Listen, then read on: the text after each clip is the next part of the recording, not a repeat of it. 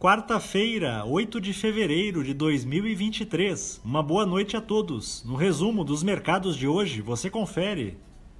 O Ibovespa terminou o dia em alta de 1,97% aos 109.951 pontos, impulsionado pelas ações do setor bancário, após o mercado receber bem o balanço trimestral do Itaú. No cenário externo, o sentimento de cautela foi predominante em função do recente aumento das tensões geopolíticas entre os Estados Unidos e a China.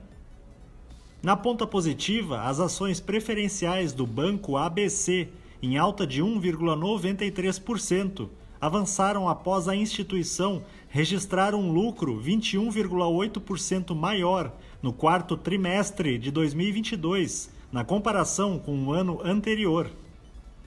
Na ponta negativa, as ações da Gol, em baixa de 5,38%, seguem sendo pressionadas pelo reajuste de 17,1% que a Petrobras aplicou ao querosene de aviação na semana passada. O dólar à vista às 17 horas estava cotado a R$ 5,20, praticamente estável.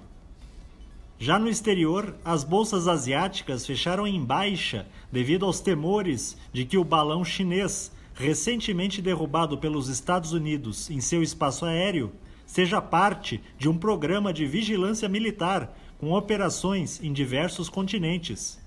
No Japão, o índice Nikkei fechou em baixa de 0,29%. Na China, o índice Xangai Composto caiu 0,49%.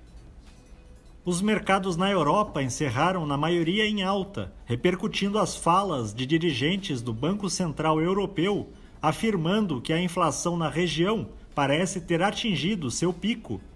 O índice Eurostock 600 teve ganho de 0,30%. As bolsas americanas terminaram em baixa, com os investidores acompanhando as sinalizações de alguns dirigentes da autoridade monetária do país de que a luta contra a inflação ainda não acabou e pode durar mais do que o esperado.